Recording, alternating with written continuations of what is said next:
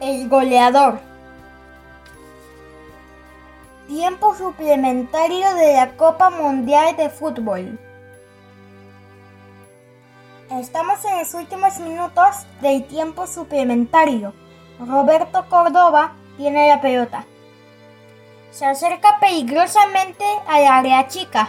Patea. ¡Gol, gol, gol, gol, gol!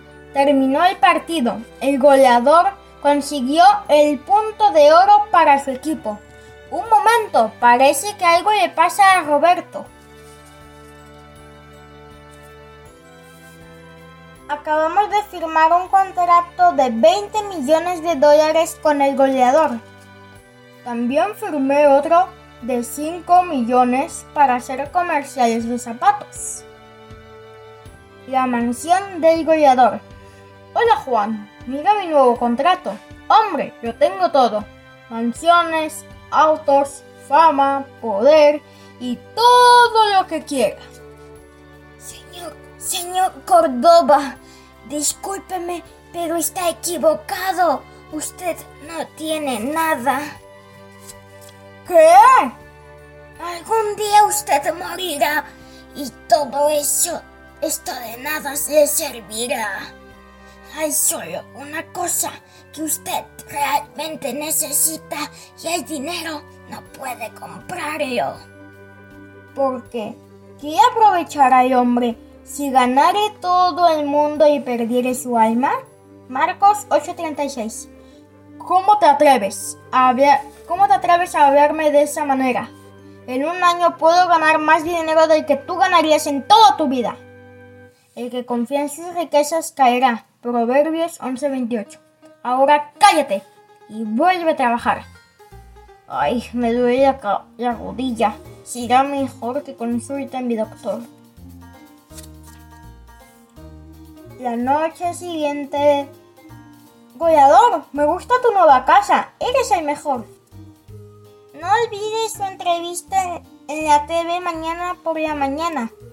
La limosina vendrá por usted a las 8. Juan debería ver cómo me respeta la gente. Iré a buscarlo. El goleador abre la puerta del cuarto de Juan. Golpe.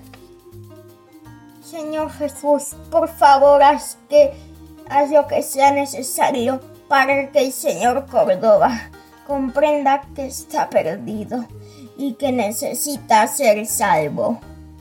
¿Cómo te atreves a orar por mí? No vuelvas a hacerlo jamás.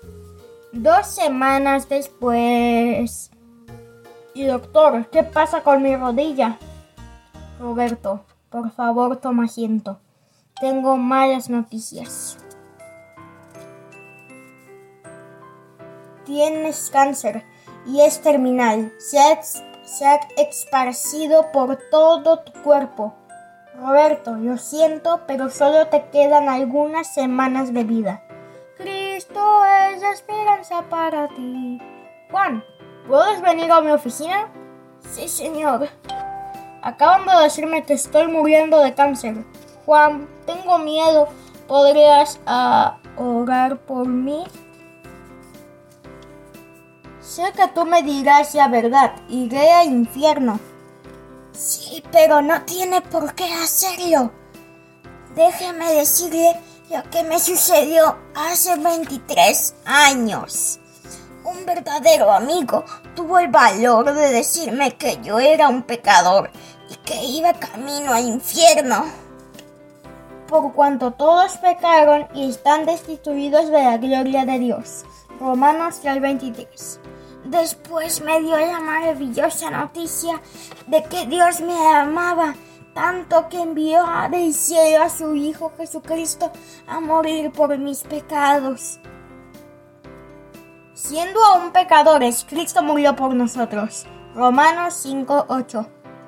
Porque de tal manera amó Dios al mundo que ha dado su Hijo unigénito para que todo aquel que en él cree no se pierda más, tenga vida eterna. Juan 3:16. La sangre de Jesucristo, su Hijo, nos limpia de todo pecado. Así que me arrepentí de mis pecados y al confiar en Cristo como mi Salvador, recibí, recibí de Dios el regalo de la vida eterna. Desde entonces nunca he sido el mismo. El don de Dios es vida eterna, Jesús nuestro, Señor nuestro.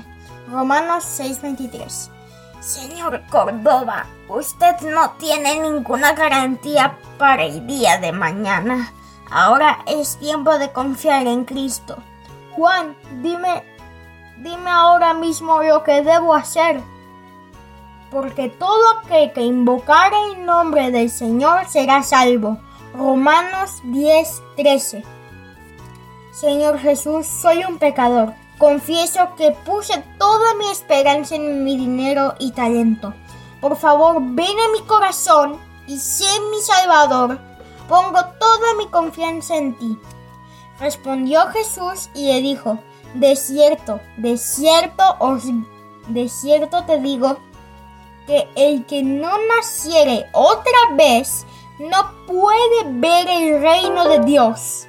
Juan 3:3 Juan, siento como si hubieran quitado un gran peso de mis hombros. Ya no tengo miedo de morir. Unas semanas más tarde muere el goleador. ¿Está el nombre de Roberto Córdoba en el libro? Sí, señor. El que oye mi palabra y cree en el que me envió, tiene vida eterna y no vendrá a condenación, mas ha pasado de muerte a vida. Juan 5:24. Hijo, bienvenido. En la mansión, queridos amigos, Roberto pidió que todos ustedes estuvieran aquí para la lectura de su testamento. Pero él pidió que leyera esta carta primero.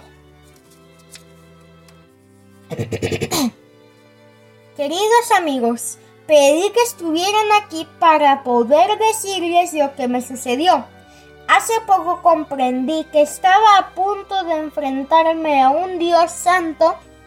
Yo era un millonario muy popular, pero iba camino al infierno. Mi dinero no podía ayudarme. Entonces Juan López me mostró el único camino para salir de esta situación. Pedí a Jesucristo que viniera a mi corazón y me salvara. Por esa razón ahora estoy en el cielo con Jesucristo. Yo desperdicié mi vida y no quiero que a, ustedes que ustedes cometan el mismo error que yo. Le pedí a Juan que le explique a cada uno de ustedes lo que él me enseñó de la Biblia.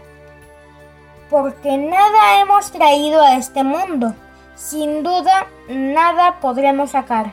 Primera de Timoteo 6.7. Otito. Voy. Por favor, escúchenlo y reciban a Cristo como su Salvador personal para que tengan una vida realmente plena. Y luego vengan algún día para estar conmigo en el cielo. A los ricos de este mundo manda que no sean altivos, ni pongan esperanza en las riquezas inciertas, sino en el Dios vivo, quien nos da todas las cosas en abundancia para que las disfrutemos. Respecto a la distribución de mis bienes, dejo a Juan López toda mi herencia de 18 millones de dólares porque Él es el único que los, usará sabiamente.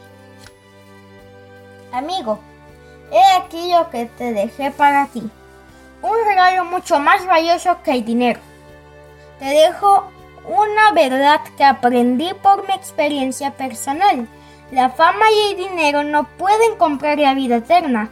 No pueden comprar el perdón de pecados. Tampoco la paz y el gozo de tu corazón. Para eso tienes que tener a Jesucristo en tu vida. Mi deseo más grande es que confíes hoy en Jesucristo como tu Salvador. Nada es más importante que tu relación con Él.